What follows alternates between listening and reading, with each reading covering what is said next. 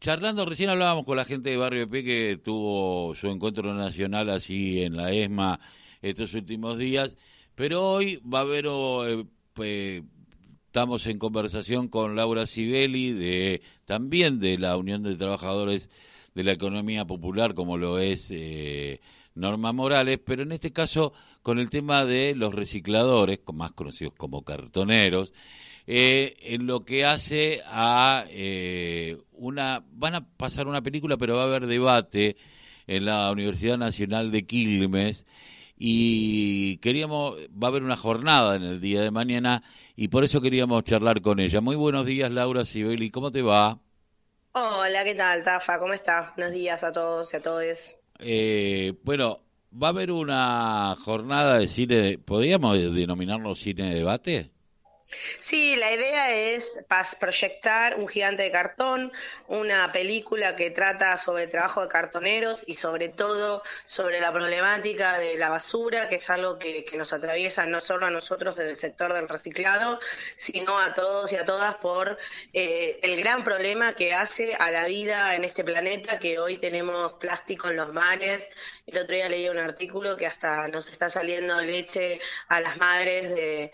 Eh, producida con plástico, digo, es una cosa que si no paramos esto, eh, la verdad es que estamos llenando el mundo de plástico y vamos a terminar comiendo plástico y eso no es bueno, no es bueno para la salud de nadie, sabemos que, impacta seriamente en la salud y para eso no solo es aprovechar esta película, pero también debatir sobre una propuesta para nosotros que tiene que ver con la ley de envases, ¿no? Bien, y eh, ley de envase y con inclusión social. Eh, el reciclado tiene mucho que ver en esto, pero también a la vez está proponiendo, bueno, terminemos con lo que hoy estamos reciclando, pero terminemos, porque esto que vos estabas diciendo de las, lactancias con leche materna, eh, con alto, con, plástico y con alto, eh, seguramente, niveles de, petróleo, porque de última el plástico se hace con petróleo, eh, digo, está, estamos, las nuevas generaciones van a venir con nuevas taras eh, que, que, tendremos como, como, como, como humanidad. Y esto es lo terrible, ¿no? Porque eh, no nos estamos cuidando, pero a veces dice, bueno, entre combatir el hambre y esto, es como que siempre hay una contradicción que nos lleva. ¿Cómo, cómo estás viendo vos hoy e, este camino? Eh, que se emprendió en un momento y que hoy eh, el Estado, por lo menos en su primer mostrador, que es los municipios, está incluyéndolo. Yo en el en, este en el debate va a estar eh, Natalia de Saracho, que es diputada nacional, pero también va a estar la secretaria de Ambiente de Quilmes, Eva Mieri, la hermana Cecilia Lee de la cooperativa de cartoneros de Itatí y Jonathan Castillo, referente del, del FACIR. Eh, ¿Cómo lo están viviendo? Mira, para nosotros es nuevamente la cuarta vez que vamos a presentar la ley. La ley eh, tiene, para que el que no esté al tanto, es una ley que propone que haya una tasa a quienes producen envases es así. Todos nosotros consumimos, consumimos bebidas, consumimos alimentos. Esos envases, el, esos alimentos, esos productos vienen en envases, el cual el consumidor no elige comprarlos, es la única opción que tiene. Y esos envases son altamente contaminantes. Hoy tenemos eh, todas las ciudades llenas de, por ejemplo, botellas de gaseosas, botellas de gaseosas que están hechas de diversos materiales, de plásticos, muchos de ellos no son reciclables. Entonces la ley de envases propone que haya una tasa para todos aquellos productores de envases y que esos esa tasa se utilice para el fortalecimiento de los sistemas de reciclado en los distintos municipios y provincias. Eh, obviamente generando inclusión. Para nosotros el reciclado tiene que estar con la mano de obra de los cartoneros y cartoneras que lo hacen todos los días, que lo hacen de forma muy precaria. Entonces, es discutir los envases, también rediscutir, esa tasa va a estar vinculada a quienes traten, trabajen con envases mucho más, mucho más amigables con el ambiente, por ejemplo, que no tengan la variedad de plásticos que tienen, que traten de ahorrarse algunos tipos de envases. O sea, nosotros una botellita viene adentro de otro, de otra, de un, de un film, ese film viene en, en otra cosa. O sea, si ustedes nos ponemos a pensar a partir de un producto que consumimos todas las cosas que, que lo, lo, contienen hasta, desde que sale la empresa hasta el consumidor, eso son responsabilidad de las empresas. Eso tiene que pagarse una tasa, porque si nosotros no somos responsables de una empresa y lo hacemos mal, eh, tengo que pagar por eso. Y también se le va a tener en cuenta que esas empresas que hagan y que tengan envases mucho más sustentables, inclusive con plásticos reciclables. Hoy tenemos muchísimos que no son ni siquiera reciclables, que hoy van y se van a entierro y no sabemos qué pasa con todo eso, se van a las aguas, a los ríos, a los mares y quedan en el aire, en la tierra, y la verdad que es preocupante la situación. Entonces, no puede ser que miremos para otro lado, que las empresas que producen estos envases no sean responsables, y no es una cosa que estamos inventando en Argentina, porque hay una, una grieta y le queremos sacar a unos, a otros, no. Es una cosa que se hace en todos los países del mundo más desarrollados. Las empresas pagan por sus envases, porque son responsables de los envases que utilizan. Los consumidores no tienen otra opción de consumir tal producto que no sea en ese determinado envase. Entonces es responsabilidad quien lo produce. Entonces, para nosotros es muy importantísimo, es una avanzada en Argentina que esta ley salga. Obviamente hay lobbies, hay lobbies de las empresas más grandes como Coca-Cola, las multinacionales, que no quieren pagar un peso más, pero la verdad que en otros lados lo hacen y no, y no hacen tanto problema. Y a la vez particularmente en el caso de Argentina, donde hay miles de cartoneros, mejorar las condiciones de, de, todos los compañeros y compañeras que lo hacen en un nivel de informalidad, en basurales a cielo abierto, eh, con ningún tipo de condición de laburo y muchas veces teniendo que revolver directamente la basura, con lo que significa toda la basura mezclada, donde no hay separación. Bueno, promover lo que para nosotros tiene que ver con los sistemas de reciclado con inclusión social.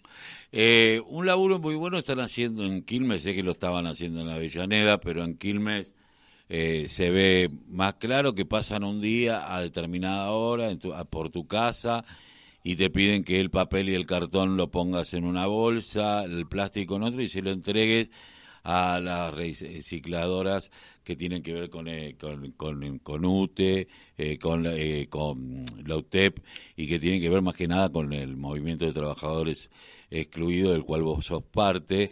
y está siendo bueno esto, está teniendo... está creciendo esto. Sé que en gran parte los vecinos lo toman bastante bien. Sí, venimos trabajando desde hace casi dos años ya en el centro de Quilmes y ahora se ampliaron lo que llamamos rutas, otras zonas donde hay un equipo de promotoras ambientales que van contándole a los vecinos cómo separar y cuándo pasa el reciclador y por otro lado eh, un equipo de, cartoneros, cartoneras que hacen esa recolección diferenciada, eso se lleva hoy, momentáneamente a la planta de Avellaneda.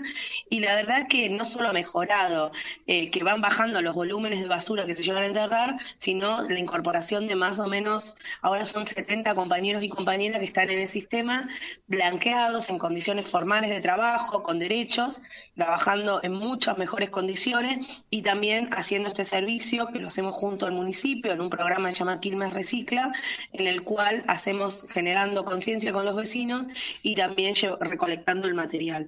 La verdad que está funcionando muy bien, todos estamos muy contentos, tanto desde el lado nuestro, que, es del lado de los laburantes y laburantas, también del lado de los vecinos, porque hay muy buena recepción, porque la gente le, le interesa el tema, no es que habrá alguno que no, pero la gran mayoría hay bastante conciencia, pero tiene que estar garantizado que el vecino que pueda separar pueda hacerlo y que se, se haga la recolección diferenciada nos pasa a veces, me pasa a mí, que si no está el cartonero, cartonera, ¿qué pasa? Tanto sea organizado como no organizado, digo, cualquier cartonero es un destino sustentable, es una persona que va a volver ese material, va a ser reciclado. Entonces, eh, cuando lo hacemos dentro del sistema, lo que hacemos es mejorar las condiciones integrales de, trabajo.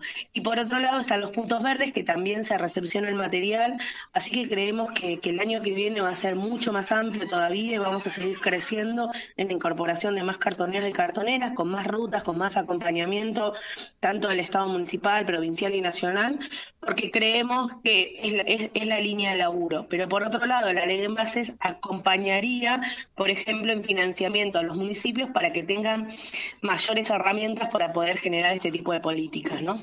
Eh, Laura, por último, estaba pensando mientras vos hablabas de que, bueno, hoy hay menos cantidad de basura que enterrar eh, en el SEAMSE, porque bueno, hay un montón de plástico que va al reciclado, el cartón que va al reciclado, eh, no sé qué está pasando con el vidrio y, otras situaciones. Nosotros, eh, el vidrio también se recicla. Ah, el problema que tenemos con el vidrio es que la forma de recolectarlo es distinta, entonces estamos buscando algún mecanismo, algún sistema de poder levantarlo, primero porque el vidrio es más peligroso en términos de, de, salud, porque te puedes cortar. Sí, la, manipulación del vidrio. La manipulación es más compleja, pero estamos viendo, hay, hay, hay trabajos, sobre todo desde el municipio, están haciendo la vinculación ahí con las empresas que tenemos acá en el distrito, sobre todo con Catorini, para ver cómo podemos hacer eh, esa recolección. Entendemos que las empresas de, vidrio necesitan el material,